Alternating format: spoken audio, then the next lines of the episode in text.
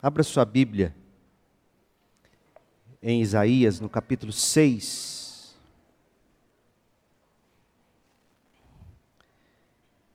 E nesta manhã tão especial, Dia dos Pais, eu quero apresentar para vocês a visão que transforma. Antes, deixe-me falar um pouquinho sobre a leitura que eu comecei a fazer ontem. Franz Kafka, ele foi um, um escritor boêmio de língua alemã,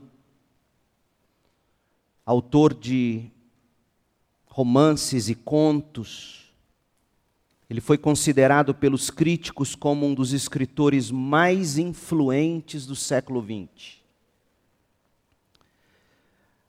A maior parte da, da obra dele, livros que seus filhos leem ou precisam ter algum conhecimento para saber fazer redação no Enem, livros como A Metamorfose, o processo, o castelo. Esta obra está repleta de temas e arquétipos de alienação, brutalidade física, psicológica, repleta de conflito entre pais e filhos, personagens com missões aterrorizantes, labirintos burocráticos e transformações místicas. Uma obra tão confusa e tão complexa que se fez cunhar uma expressão kafkiano, texto kafkiano, obra kafkiano, para fazer referência a algo complicado, labiríntico, algo surreal. Então, quando você fala de um texto, um texto kafkiano, você está falando que ele é complexo, que ele é labiríntico, que ele é surreal. Kafka nasceu em uma família judaica de classe média, filho de judeus falante de alemão, na cidade de Praga, então pertencente ao Império Austro-Húngaro. Ele falava duas línguas fluentemente, o tcheco e o alemão, mas ele preferia falar ah, no alemão e escrever no alemão. Mas para você entender por que, que a obra dele é assim tão confusa, tão labiríntica, você precisa entender a relação dele com o pai dele. O senhor Hermann Kafka, que ficou conhecido pelos literatos como o tirano familiar Hermann Kafka. O filho dele, o famoso escritor Franz Kafka, ele, ele se formou em direito, mas começou a trabalhar com vendas, vendas de seguros ou coisas do tipo, se não me falha a memória. Mas ele amava escrever, se comunicar, principalmente por cartas. E ele no final da vida dele, lamentou muito que teve que trabalhar tanto para ganhar o pão e assim ele não pôde fazer o que ele mais amava fazer, que era escrever. Após a morte dele, encontraram uma carta, uma carta manuscrita, mas anexada ao, manuscrito a carta também datilografada por ele mesmo, Kafka, dando indícios de que ele pretendia publicar a carta. E a carta foi publicada. Kafka, eu não estou dizendo, é um homem que é um homem perfeito a ser copiado, a ser lido, até porque ele foi influenciador de homens do existencialismo filosófico como Sartre e outros. Camus, Sartre e outros existencialistas filosóficos. Ele não é um herói, ele não é perfeito.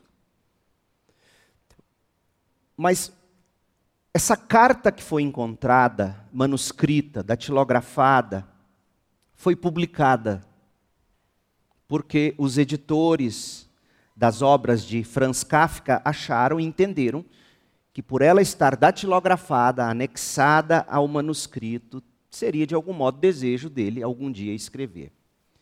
E se você quiser começar a ler a obra de Kafka, o livro a se começar não é a Metamorfose, que é o mais conhecido dele. O livro é este, chamado Carta ao Pai. Carta ao Pai, a carta que foi descoberta após a morte dele. É uma, é, é uma peça fascinante da obra de Franz Kafka. Os críticos dizem que dificilmente algum filho pôde escrever ao pai carta mais pungente do que esta. Sabe o que ele faz na carta? Ele, ele, ele faz um ajuste de contas memorável com o pai dele, Hermann Kafka. O que deu start para ele escrever a carta é que ele queria casar com uma mulher que o pai desaprovava. E aí ele escreve a carta. E a carta abrange toda a relação entre Hermann, o pai, e Franz, o filho. É uma carta dolorosíssima de se ler. Comecei a lê-la ontem, menos de 100 páginas. Você pode comprar o livro na Amazon, pode baixar no Kindle. E nesta manhã, de todo o meu coração, eu quero recomendar todo pai a ler este livro é uma carta dolorosíssima. Onde Kafka relata as formas tão brutas com as quais o pai o criou, o educou. Veja, não é uma carta de desabafo no sentido de se condenar o pai, é uma carta na tentativa de ele mesmo o Franz tentar resolver tudo no coração dele com o pai dele. Parece que o pai dele nunca recebeu essa carta. Parece que ele não teve coragem de enviar a carta ao pai. Mas a carta está publicada e ela ensina muito a nós pais. Ele narra os pequenos momentos de alegria que ele tinha com o pai, eu estou na metade dela, entre hoje e amanhã, Deus permitindo, é provável que eu termine. Carta ao Pai. Os traumas psicológicos, pela forma tão bruta, do tipo: eu, na sua idade, tinha que acordar cedo e trabalhar, você não, você já ganhou tudo pronto. Ele conta como ele acabou tomando ódio e aversão ao negócio que o pai tinha, porque quando ele ia para a empresa do pai, o que ele via era o pai xingando, brigando, jogando a mercadoria do balcão no chão para fazer os empregados, que o pai chamava de meus inimigos pagos. O menino cresceu com, com uma ferida tão grande na alma, por causa desse pai, que, que causou tanto estrago. Leia essa carta. Não importa se seus filhos já são criados, se seus filhos estão ainda por nascer, se você é avô. Leia esta carta. Examine seu coração.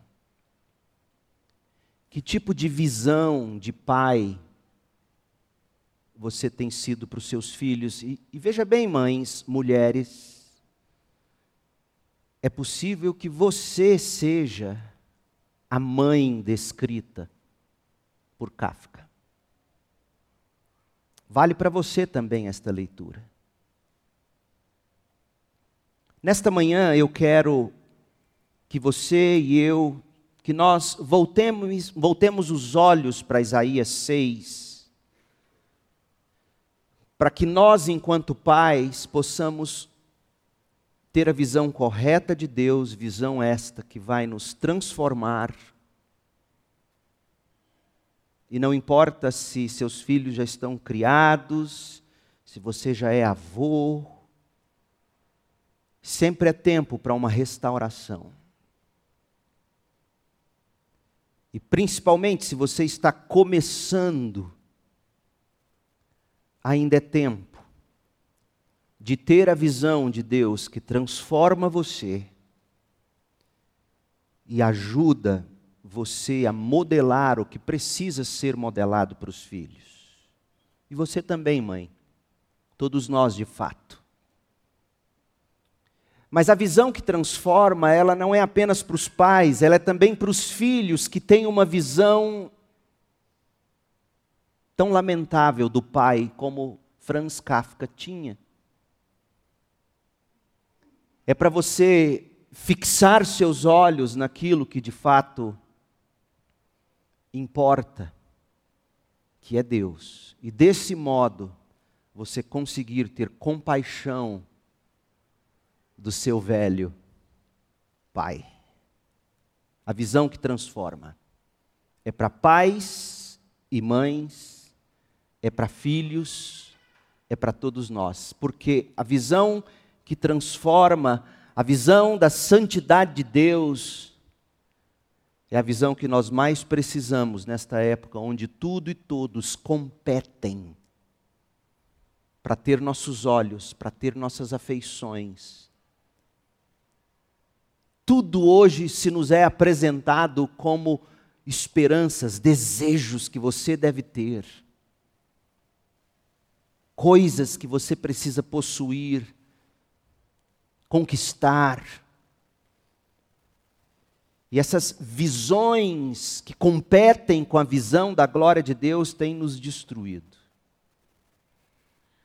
A visão de uma criação que você teve e, e que você julga ter sido talvez a melhor de todas, mas que, quando comparada com a visão real de quem Deus é e como Ele age, talvez não tenha sido tão perfeita assim. A criação que você recebeu e julga ser necessária repassar aos filhos. Ou talvez você tenha recebido a pior de todas as criações e não sabe como ser pai, como ser homem. Você precisa da visão de Deus da visão da santidade de Deus, da visão que, que transforma a você, a mim e a todos quantos, pelo poder do Espírito, enxerga o Senhor na face de Jesus Cristo. É a principal visão que nós precisamos ter, a visão que transforma. Veja bem, relacionamentos familiares sempre foram extremamente dolorosos para mim. Minha mãe, para o bem ou para o mal, assumiu a figura paterna e materna dentro de casa. Lembrar dos golpes do meu pai em minha mãe, lembrar dos ataques que minha mãe fazia ao meu pai, me causa tristeza até hoje, aos 50 anos. como eu reluto em visitar essas memórias. Nunca foi fácil para mim eu sei que não é para você. Nós precisamos visitar essas memórias com a visão de quem Deus é e como Ele age. Nesta manhã eu quero que você veja isso comigo e, e aprenda comigo sobre. Comigo, não no sentido de que eu tenha o que ensinar, mas comigo enquanto eu investigo com você a visão que transforma. E minha, minha oração, meu desejo, minha esperança nesta manhã é que de algum modo você seja libertada, libertado da visão tão equivocada de pai que você teve. Seja essa visão boa, mas que não é boa nada, ou que tem muito de ruim, seja essa visão horrível, porque é bem assim que acontece. Vamos, vamos ver, vamos ver o que Isaías viu e como isso transforma. Isaías 6, de 1 a 8. No ano em que o rei Uzias morreu, eu vi o Senhor. Nós já estudamos o contexto, nós já vimos que Israel vivia um dos piores momentos de sua história e achavam que estavam bem. Estavam bem porque tinham um bom rei, Uzias. Da mesma forma que Deus abençoou a nação, Deus abençoou a nação via bênção que derramou sobre o rei Uzias. Uzias assumiu o trono novinho, com 16 anos,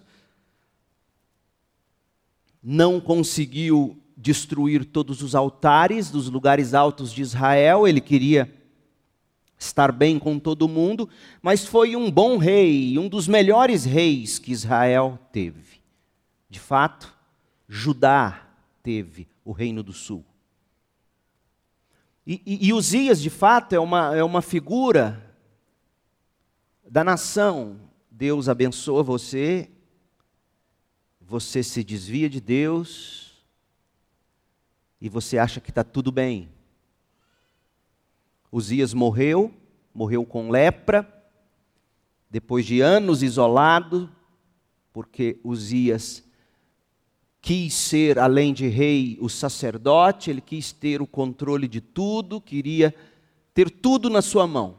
Como todos nós, de algum modo somos tentados a achar que somos Deus. Temos que ter tudo na mão, o controle de tudo, fazer todas as coisas. Se eu não fizer, esse sacerdote não vai fazer direito. Uzias morreu de um modo humilhante, isolado. Começou tão bem, terminou tão mal.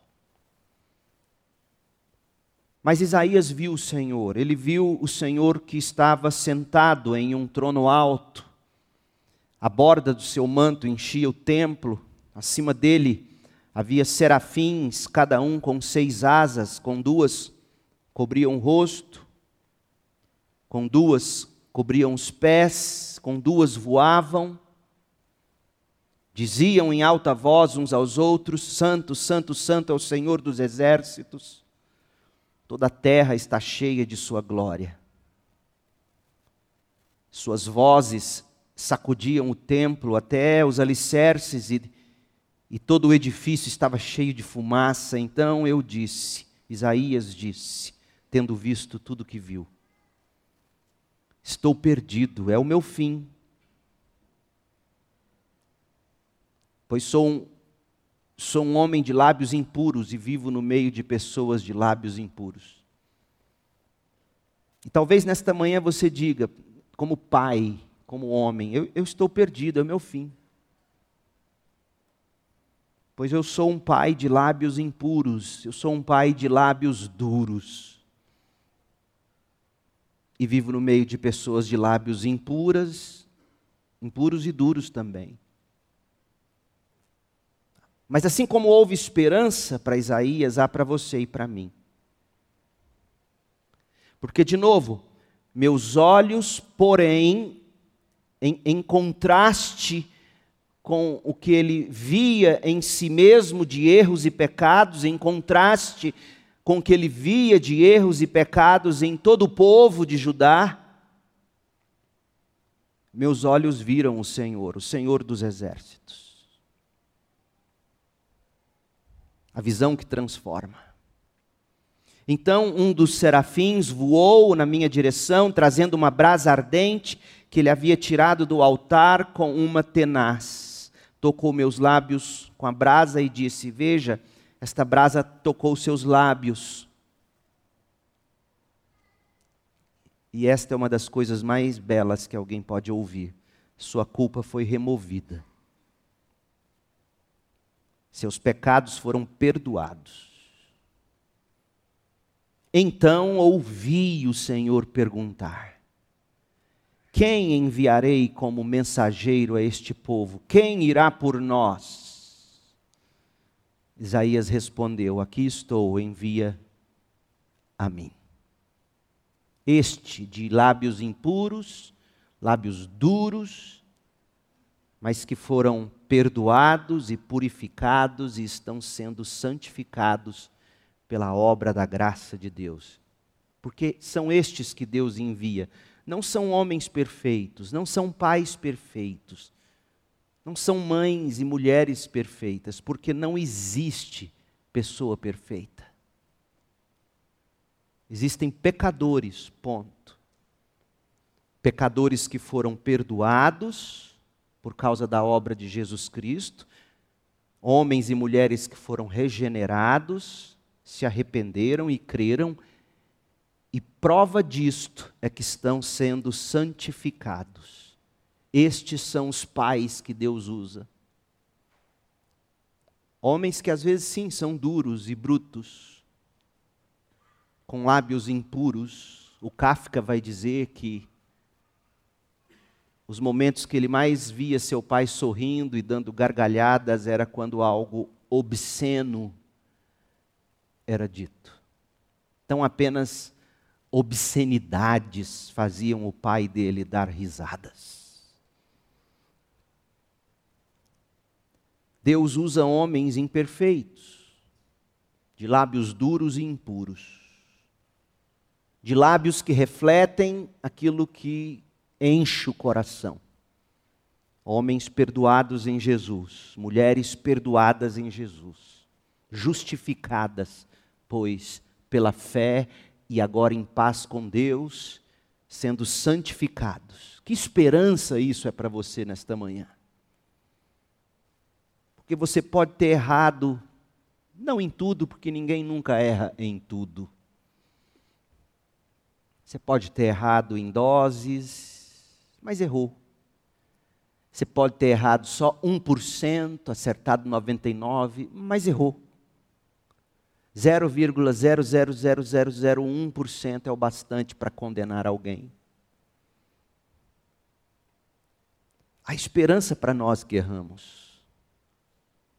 E a esperança é Jesus Cristo. Dito isto, já que é a visão da santidade de Deus que nos transforma, a pergunta a se fazer nesta manhã, em primeiro lugar, é: o que é a santidade de Deus. John Piper vai nos ajudar a compreender o que é a santidade de Deus. Veja, a santidade de uma pessoa, diz o John Piper, a santidade de um objeto, consiste em se separar do mundo tal coisa. Você separa o objeto do mundo, você separa o indivíduo do mundo e consagra o objeto ou o indivíduo. Consagra o objeto ou o indivíduo exclusivamente a Deus. Por exemplo, este templo, este lugar, esta, esta grande sala de cultos, ela é santa, porque não porque existe santidade intrínseca em tijolos e cimento, não, porque nós separamos exclusivamente este lugar para Deus e para a glória dele. Você é uma pessoa santa, apesar de pecadora, a Bíblia vai te chamar de santo, por quê? Porque você de algum modo foi separada, separado e, portanto, consagrados exclusivamente a Deus. Então, quando a gente diz que algo é santo, nós estamos dizendo que tal coisa veio de Deus. Por exemplo, os recursos para construir esta igreja vieram de Deus os recursos para reformarmos o prédio de educação cristã virão de Deus, os recursos vêm de Deus, do céu, e portanto não são deste mundo. Nós dizemos que tal coisa foi separada para o céu, para Deus, porque veio dele, e todas as coisas são dele, por meio dele e para ele portanto, glórias a Ele. Pois bem, a Bíblia diz que Deus é santo. Pense comigo, gente. Do que Deus se separa para ser santo? A gente se separa do mundo para ser santo, a gente se separa do pecado para ser santo. Do que que Deus se separa? A gente se consagra a Deus em Cristo pelo poder do Espírito, mas a quem Deus se consagra? Ao que Deus se consagra para ser santo? A nada, ninguém Deus é santo porque Deus é santo. Deus é, é, a realidade absoluta, além da qual há apenas, ou melhor, há infinitamente mais de Deus. Além de Deus, o que se tem é infinitamente mais de Deus. Para nós, o fim da linha é Deus. Para Deus, o fim da linha é infinitamente mais de Deus. É tão verdade o que estamos dizendo, que quando questionado sobre o seu nome, lá em Êxodo 3, verso 14, quando questionado sobre seu nome, Deus disse: Quer saber meu nome? Eu sou o que sou. Eu sou Deus. Ninguém jamais me deu um nome. Eu sou, eu sou Deus, eu sou o Senhor. Ponto final. Em outras palavras, o ser e o caráter de Deus são totalmente indeterminados por qualquer coisa fora de Deus. Deus não é santo porque guarda a lei, nós somos santos porque guardamos a lei, dedicando-nos assim, pela graça, por meio da fé, no poder do Espírito, ao Senhor. Deus não é santo porque guarda a lei, Deus, Deus mesmo escreveu a lei. Deus não é santo porque cumpre os mandamentos. Deus escreveu os mandamentos, e os mandamentos ou a lei são santos, sabe por quê? Porque a lei revela o caráter do ser de Deus. A lei, os mandamentos revelam algo do ser de Deus. Por isso que a lei é boa e santa. Deus, gente, é absoluto. O resto é derivado. Então, você é santo porque você se separa do pecado e se dedica a Deus. Você é santa porque se separa do pecado e se dedica a Deus. Deus é santo porque Ele é Deus. E além de Deus, o que há é infinitamente mais de Deus. John Piper escreveu assim: O que é a santidade de Deus? Escute, isso, isso é muito importante. A santidade de Deus é a essência divina pura, transcendente, totalmente singular. E em sua singularidade tem valor infinito. A santidade de Deus determina tudo que Deus é e faz. Não é determinada por ninguém. A santidade de Deus é o que Deus é como Deus, é o que ninguém mais é ou jamais será. Portanto, chame a santidade de Deus de a majestade de Deus, a divindade de Deus, a suprema grandeza de Deus. Chame a santidade de Deus como valiosa, assim como é a pérola de grande valor ou o ouro mais puro do mundo, enfim. Piper continua: no final a linguagem se esgota, porque no adjetivo santo, Deus é santo, quando você diz isso no adjetivo santo, nós teremos, diz ele, navegado até o fim de tudo, em silêncio reverente, absoluto e com indescritível admiração. Então, quando você fala Deus é santo, você está navegando para o que é infinito. E é por isso, Piper vai dizer, que Abacuque 2,20 diz assim: o Senhor está em seu santo templo. Como não há descrição para isso?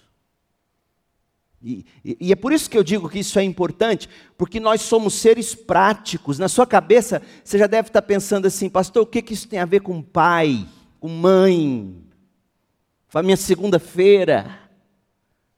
Desgraçado homem que és. Eu também porque a gente gosta de definições, de praticidade. Mas o que nos encanta, de fato, são as coisas grandiosas e maravilhosas. É por isso que, que, que, diante de determinadas coisas boas, belas, você sem palavras para descrever, você diz o que? Uau! Você late como um cão, porque não tem palavras. Uau, uau, uau, uau, uau, uau, uau. E são essas coisas que nos deixam sem palavras, que nos encantam, ou não é? Você trabalha o ano inteiro, junta seu dinheiro ou parcela em 70 vezes no cartão, aquela viagem maravilhosa para o lugar paradisíaco. Talvez o seu paradisíaco é a Disney, é seja onde for. Trabalha duro junto. Por quê? Porque você quer chegar lá e quer ficar sem palavras para o que há de tão bom e belo. Uau! É impossível descrever. Seu coração quer isso. E é impressionante porque aquilo que pode de fato te oferecer isso é o que você menos quer contemplar, Deus. Aí quando fala-se de Deus, você quer coisa prática.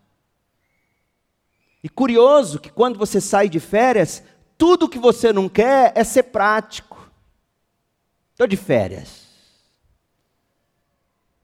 Também sou filho de Deus. Posso comer o que eu quero, posso beber o que eu quero, posso dormir a hora que eu quero, posso acordar a hora.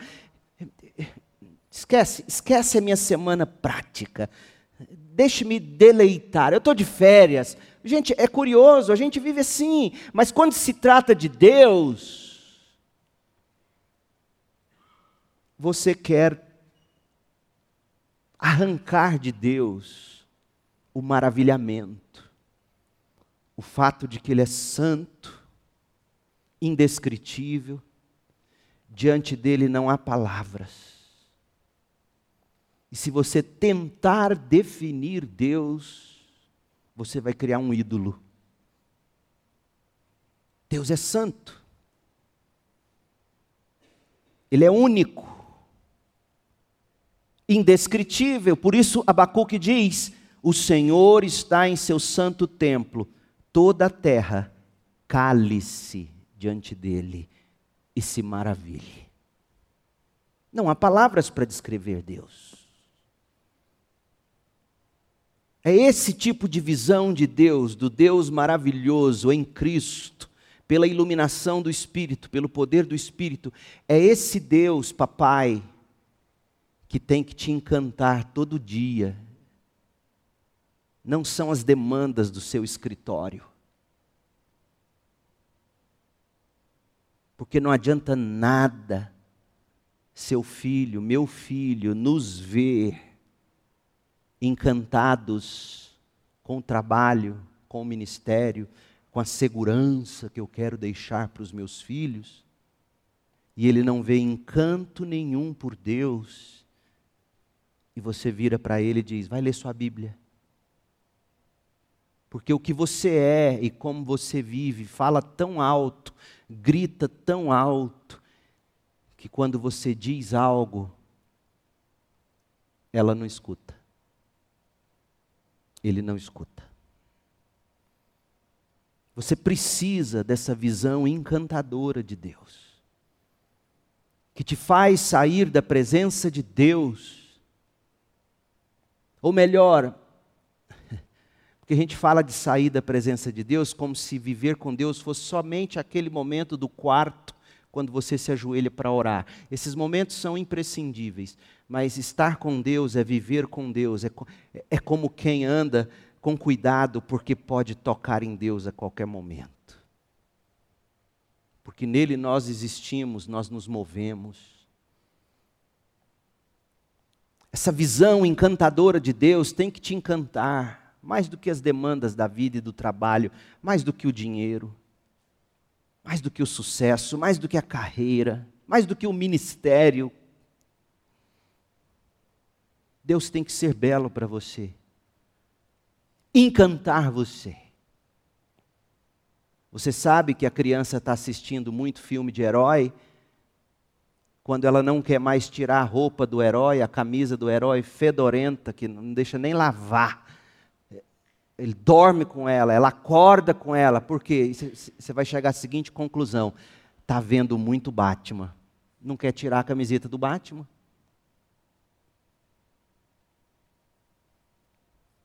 Seu filho vai ver em você se você está vendo muito de Deus, se ele conseguir enxergar você cheio de Deus.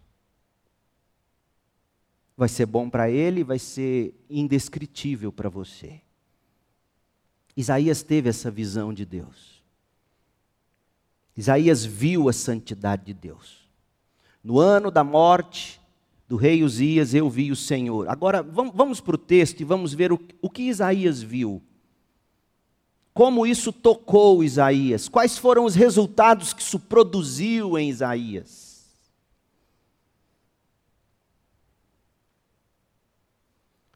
Isaías viu Deus vivo e imperturbável. A nação estava pipocando em problemas, a nação estava chorando a morte de Uzias. A nação estava desesperada, a nação estava em turbulência. Todo mundo perturbado. Morreu Uzias, morreu a nossa esperança, morreu aquele em quem depositamos tudo que confiávamos, morreu aquele que nós vimos Deus abençoar, mas ele pecou e Deus pesou a mão sobre ele. Será que, será que vai acontecer a mesma coisa com a gente?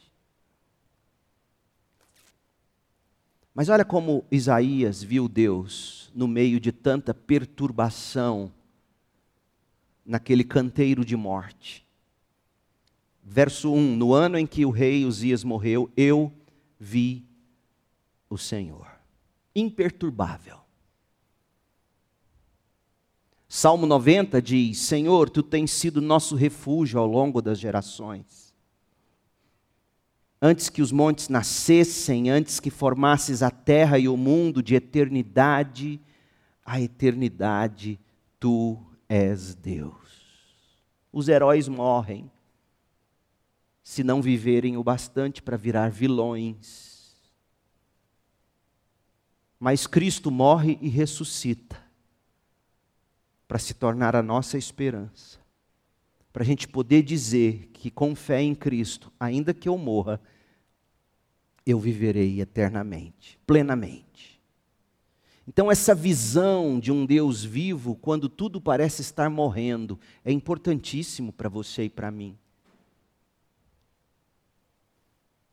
Quando morre alguém que amamos, e você continua vendo Deus vivo, e você se lembra da ressurreição de Jesus, e você diz: há esperança para este que eu estou vendo morrer, mas está em Cristo. Deus vivo, Deus imperturbável. Ninguém perturba Deus. Deus continua imperturbável. Essa visão de um Deus imperturbável é o que nos ensina a ser pessoas imperturbáveis. Segundo, Isaías viu Deus sentado. sentado.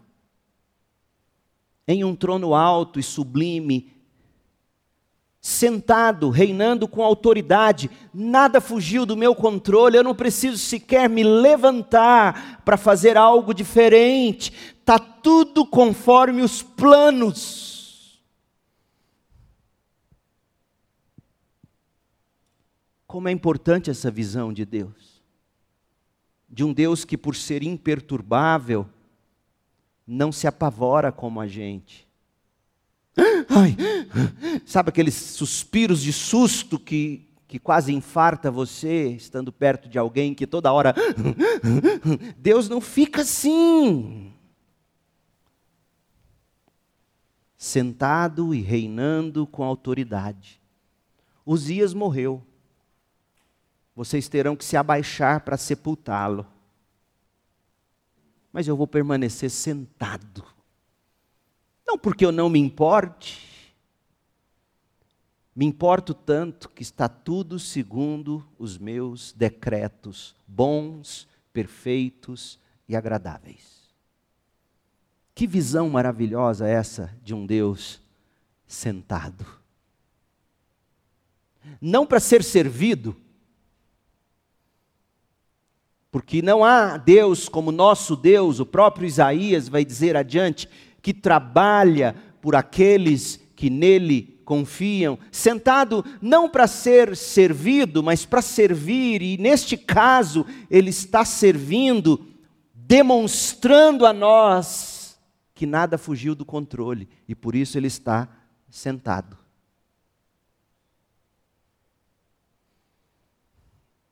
É impressionante porque quando ele precisa se levantar do trono, ele se levanta. Você se lembra de Estevão, o primeiro mártir da igreja, quando foi apedrejado? Ele tem a visão de Cristo em pé para recebê-lo. Na hora de receber um dos seus justos, ele se levanta, como aquele pai da parábola, para abraçar e receber o filho pródigo. Esse é o seu Deus, ou não é ainda? Qual é Deus? A sua visão de Deus. Isaías está dizendo que ele é um Deus vivo e imperturbável diante de tudo. Ele é um Deus tranquilo, pacificado, ele se assenta, ele reina com autoridade. Olha o Salmo 115, verso 1. Não a nós, Senhor, não a nós, mas ao teu nome seja toda a glória, por teu amor e por tua fidelidade. Eu fiz uma busca nesta palavra fidelidade no hebraico. Noutros contextos e o significado dela, sabe, sabe o que pode ser fidelidade? Sabe como é que poderia ser traduzida esta palavra? Estabilidade constância. Ao teu nome seja toda glória por teu amor e por tua estabilidade. Um Deus que nunca diz, ah, meu Deus do céu, Como é bom ter um Deus assim. Um Deus constante. Um Deus que absolutamente diferente de nós, não tem transtornos de personalidade, não tem duas caras, não é do tipo que ora está de cara ruim, não te cumprimenta. É duro viver com gente assim. Ora está sorridente demais, aí você pensa, meu Deus, lá vem. Não, Deus, Deus é estável, Deus é constante. Deus é confiável. Por isso ele é digno de glória.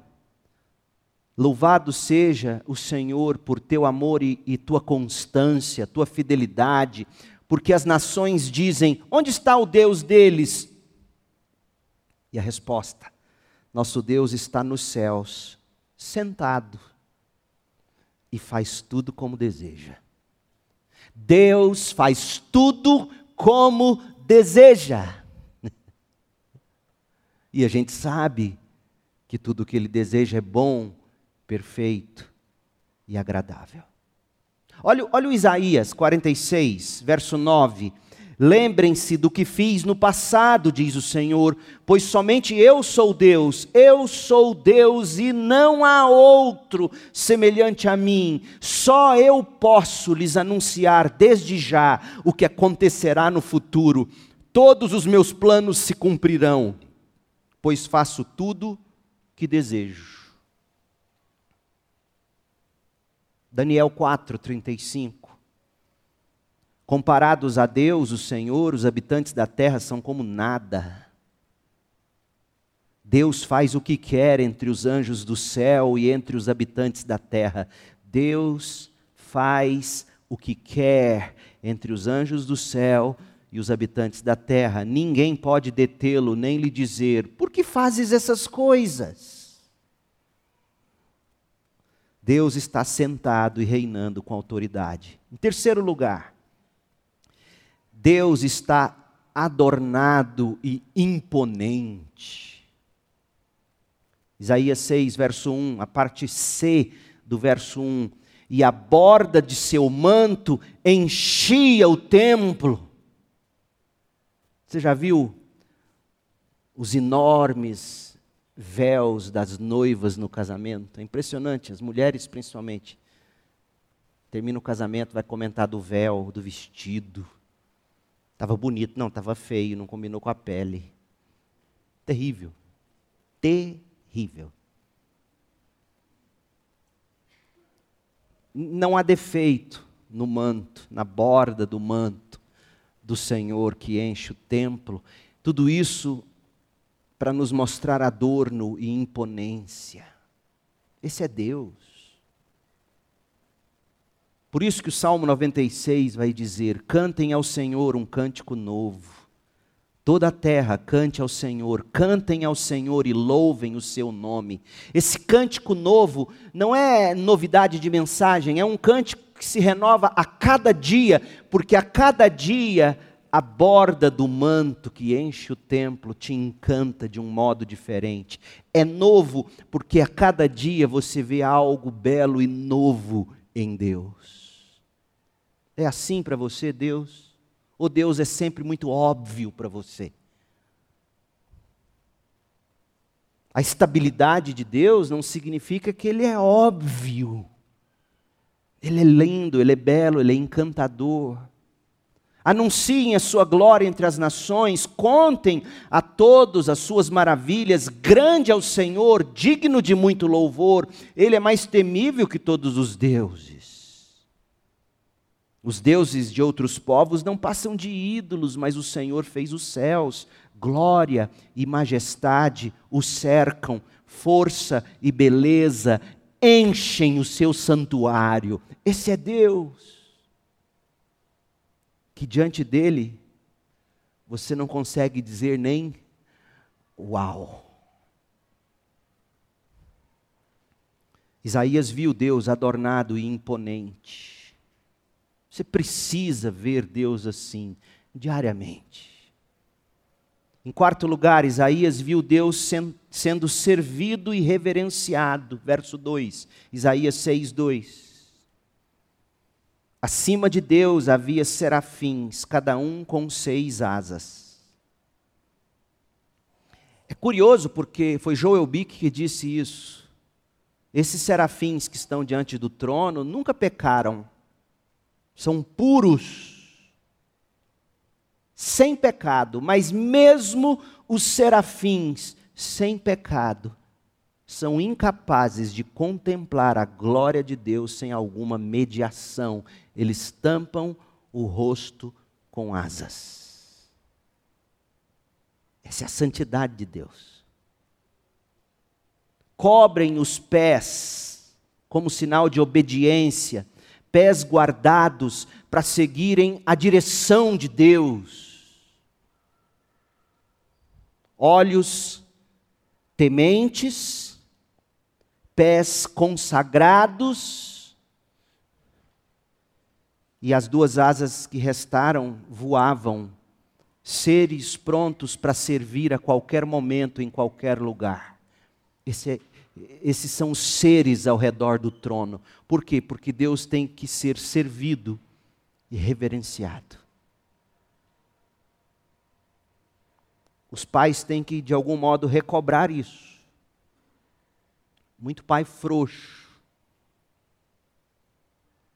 Mas há de se encontrar o equilíbrio entre brincadeira e reverência.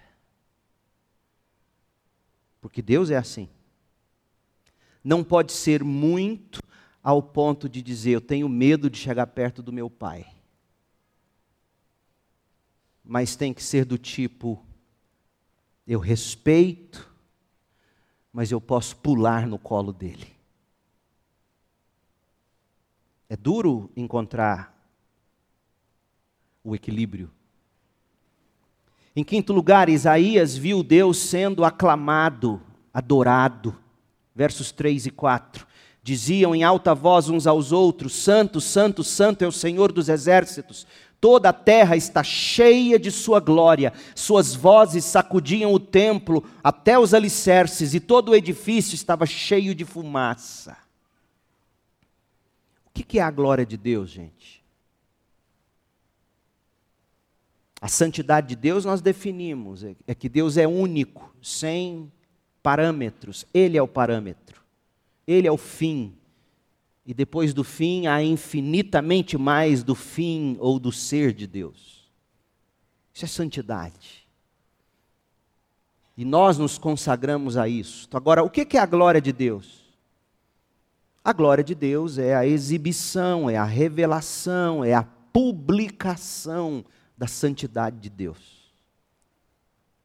Do fato de que Deus é único, é isso vindo a público. Olha o que diz Levítico 10, verso 3. Então Moisés disse a Arão: Foi isto que o Senhor declarou: Mostrarei minha santidade entre aqueles que se aproximarem de mim, mostrarei minha glória diante de todo o povo. A glória de Deus é a santidade de Deus vindo a público. A glória de Deus é a bondade única, santa de Deus em público, é o amor único, santo de Deus em público. Santo, santo, santo é o Senhor dos exércitos, toda a terra está cheia da glória ou desta santidade que vem a público, a bondade santa de Deus, o poder santo de Deus todas as qualidades de Deus, absolutamente santas por serem únicas, sem mescla, sem mancha, sem mistura de pecado. Então, ver a glória de Deus é ver o caráter, é ver os atributos de Deus. Por isso que vocês, mulheres, uma vez por mês estão se reunindo para estudar sobre os atributos incomunicáveis de Deus. Porque aprender desses atributos é como estudar um diamante de várias faces, cada atributo é uma face gloriosa desse Deus. que te encanta e enquanto te encanta, te transforma, porque você vai se tornando a imagem daquilo que você admira. Sabia disso? Todos nós fomos criados assim, para irmos nos tornando a imagem daquilo que admiramos. E nesta manhã, com sinceridade, o que você tem que admirar mais e acima de tudo é Cristo. Isaías, portanto, viu Deus, viu a santidade de Deus, viu a glória de Deus Isaías viu Deus vivo e imperturbável. Isaías viu Deus sentado e reinando. Deus se mostrou a Isaías adornado e imponente. Deus se mostrou a Isaías sendo servido e reverenciado. E Isaías viu Deus sendo aclamado e adorado. O que que isso provocou nele? Rapidinho para concluirmos. O que que essa visão causou nele? Vamos ser práticos agora. Eu falei tanto da, da, da, santidade de Deus e do ser de Deus. Como é que o pai se transforma na medida em que ele contempla essa santidade? Como é que a mulher se transforma? O menino, a criança, o filho. A primeira coisa que a santidade de Deus, exposta aos nossos olhos, abertos pelo Espírito, provoca em nós é, é confissão. Verso 5: Diante de tudo que eu vi, eu disse: Estou perdido, é o meu fim, pois sou homem de lábios impuros, lábios duros, lábios pesados, vivo no meio de pessoas de lábios impuros. Meus olhos, porém, viram o Rei, o Senhor dos Exércitos. Às vezes a gente quer mudar os filhos a ferro e fogo. E uma das lições mais lindas que eu aprendi olhando para a glória do nosso Deus foi lendo em Romanos, no capítulo 2, versículo 4 ou 14, se não me falha a memória, quando diz que é a bondade e a paciência de Deus que nos levam ao arrependimento. Você já parou para pensar que às vezes o arrependimento de que seu filho ou filha precisa é sua paciência, é sua bondade, que de algum modo vai constranger. Eu sei, encontrar a dose é duro. Mas nós temos a graça de Deus que pode nos ensinar. Isaías viu esse Deus e falou: Pera um pouco, meus lábios são impuros. Confissão. Arrependimento e confissão são frutos de quem vê Deus. Segundo, purificação.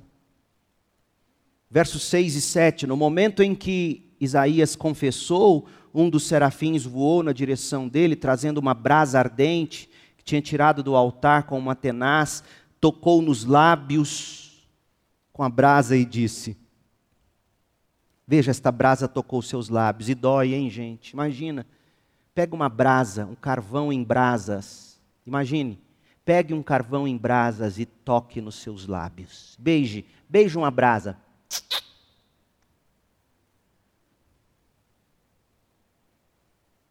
Dói. O toque de Deus em nós vai doer para sarar. Sua culpa foi removida, seus pecados foram perdoados. Quando você contempla a glória de, contempla a glória de Deus, se arrepende, crê, você tem Cristo como essa brasa que te toca e te purifica. O Cristo que morreu na cruz no seu lugar, para pagar pelos seus pecados, os meus pecados, foi sepultado e ressuscitou vitorioso. E quando nós nos arrependemos, cremos nele e recorremos a ele até o último fôlego de vida, ele sempre vem com brasa e nos purifica. E por fim, a missão. Isaías 6, de 8 a 13. Então ouvi o Senhor perguntar: Quem enviarei como mensageiro a este povo? Quem irá por nós? O tempo todo Deus queria era chamar Isaías para enviá-lo, mas Deus não chega assim, aí, vamos embora trabalhar? A gente faz assim, bora, acorda, bora trabalhar? Não é assim que você faz? Mas Deus não é prático assim. Porque ninguém está pronto para trabalhar para Deus se primeiro não viu a glória de Deus e não foi purificado por Deus. Será que para o seu filho trabalhar em primeiro lugar não está faltando ele ver a glória de Deus, começando por esta glória estampada na sua própria vida? Porque é assim que Deus age. Deus não começou com o verso 8. Quem enviarei como mensageiro a este povo? Quem irá por nós? Ora, a resposta é óbvia: Isaías é profeta. Profeta é pago para isso, meu Deus. Mas não, não é assim que Deus faz. Primeiro Deus se revela. Primeiro Deus trata e purifica. Então ele envia. Em alguns casos, isso acontece rápido em outros leva uma vida. Isaías respondeu: Aqui estou, envia-me. E, e olha a missão. Vai e diga a este povo: ouçam com atenção, mas não entendam. Não é assim, papai? Tantas vezes você fala para o filho, você fala para o filho, ele não entende. Essa é a missão.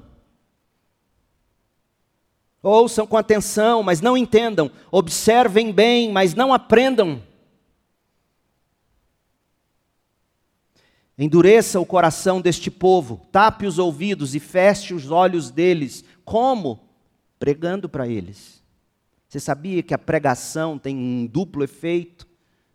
Preste atenção, ouvir sermão, ler a Bíblia é perigoso, porque ou o sol da palavra de Deus lida, da palavra de Deus pregada, ou a luz do sol que irradia da palavra vai amolecer o barro, ou vai endurecer. Que tipo de barro é você? Como é que Isaías iria endurecer o coração do povo? Como é que Deus endureceu o coração de Faraó, revelando-se a eles com poder? Com palavras.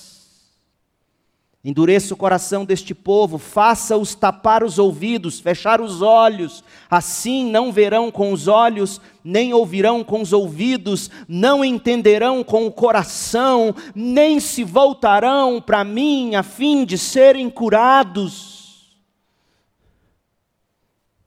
É duro, mas em muitos casos é assim que a gente vai lidar com filhos e com gente. Eu sei que é difícil. Mas você não pode parar, como Deus está dizendo a Isaías. Então eu disse: Senhor, até quando isso vai acontecer? Vai ser duro eu ficar pregando, pregando, e o povo mais duro, mais cego, mais surdo. Deus respondeu: Até que as cidades fiquem vazias, e as casas abandonadas, e toda a terra seja devastada, até que o Senhor tenha mandado todos para o cativeiro, e toda a terra de Israel esteja deserta. Você não vai parar, Isaías. Você vai morrer pregando. Se ainda sobreviver uma décima parte, um remanescente, ela será invadida outra vez e queimada. Mas assim como o terebinto e o carvalho deixam um toco quando cortados, o toco de Israel será uma semente santa. Você não vai parar. Porque ainda que o juízo seja derramado de novo e de novo e de novo, a semente está lá, o broto está lá. Uma hora Jesus nasce nesse coração. Uma hora Jesus nasce nesse coração. Essa é a sua esperança, essa é a minha esperança com relação aos nossos filhos. Fazemos, pregamos, modelamos, oramos, intercedemos Em alguns casos tristes, os filhos vão embora, abandonam o Senhor, mas a semente santa está lá. As medidas necessárias serão tomadas. Às vezes você vai ver seu filho se desligando da igreja porque tem demonstrado frutos de não convertida, de não convertido. Você vai ter que cortar, você vai ter que arrancar, mas o broto está lá dentro. E assim como Cristo nasceu de Israel, que foi levada para o cativeiro, porque é disso que Isaías está falando, Cristo poderá nascer desse coração ferido pelo próprio Deus, na esperança de trazê-la de volta para si. Porque é isso que Deus faz. E o nosso papel, papai e mamãe, não é amenizar a vara de Deus. Não, não, vamos deixar, pastor, está lá, é bonzinho. Não, não, não, não. Não queira ser para-raio entre seu filho e Deus. É perigoso, hein?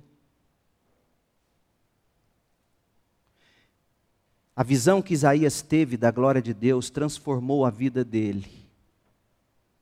E era isso que se esperava da nação: ver a glória de Deus, tomar consciência do seu pecado e deixar Deus usá-los para abençoar as nações. Era isso que Deus queria. Ver a glória de Deus, confessar o pecado e cumprir a grande comissão. Então, concluo te dizendo: se a gente quer uma igreja santa, e nós queremos, a maneira de santificar uma igreja é apresentar Jesus Cristo para ela de novo e de novo, crucificado e ressuscitado dentre os mortos. Porque todos nós, dos quais o véu foi removido, a gente pode refletir a glória do Senhor, e o Senhor, que é o Espírito, nos transforma gradativamente a sua imagem gloriosa, deixando-nos cada vez mais parecidos com Ele, segundo os Coríntios 3,18. Você quer filhos santos? Exponham eles ao Evangelho de Cristo, modelando, pregando, insistindo tragam-os para as programações. Enquanto você consegue enfiar um filho no carro, venha com ele. Vai passar tão rápido e tão rápido que amanhã ele vai ter as próprias pernas. E só vai lembrar de você falando: não, não vamos não, tanta coisa, coisa demais nessa igreja, Deus me livre. É coral, é EBD, é farol, é refugiado. Nossa Senhora, Vai, vai nessa. Estou jogando praga mesmo. Vai nessa. Não paga o preço agora, não, para ver. Fazendo o que tem que fazer dá problema ou não dá? Vai nessa. Chega atrasado, ensina para ele que pode chegar atrasado. A professora está lá ensinando o coralzinho, as meninas aqui, ó, todo mundo preparando, preparando para você as classes de escola bíblica com todo carinho. Você chega faltando 10 minutos para acabar a aula. Vai ensinando isso para o filho. Vai fazendo, vai falando mal do pastor na frente dele, questionando, vai. Pode falar mal de mim o tanto que quiser, eu não sou perfeito, mas vou te pedir algo para o seu bem. Não fale perto do seu filho.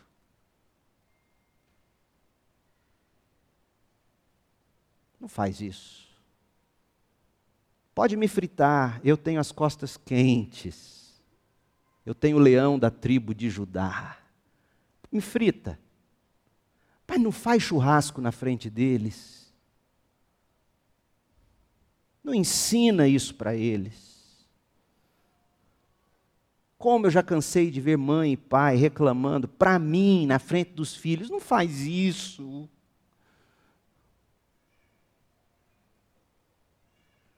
Se você quer ver filhos santos, exponham eles à santidade de Cristo. Em casa, nas programações da igreja, enquanto você consegue enfiar ele no carro ou trazer no colo, mesmo que de ônibus. Faça isso. Porque ele vai se tornando a imagem daquilo que ele ou ela contempla.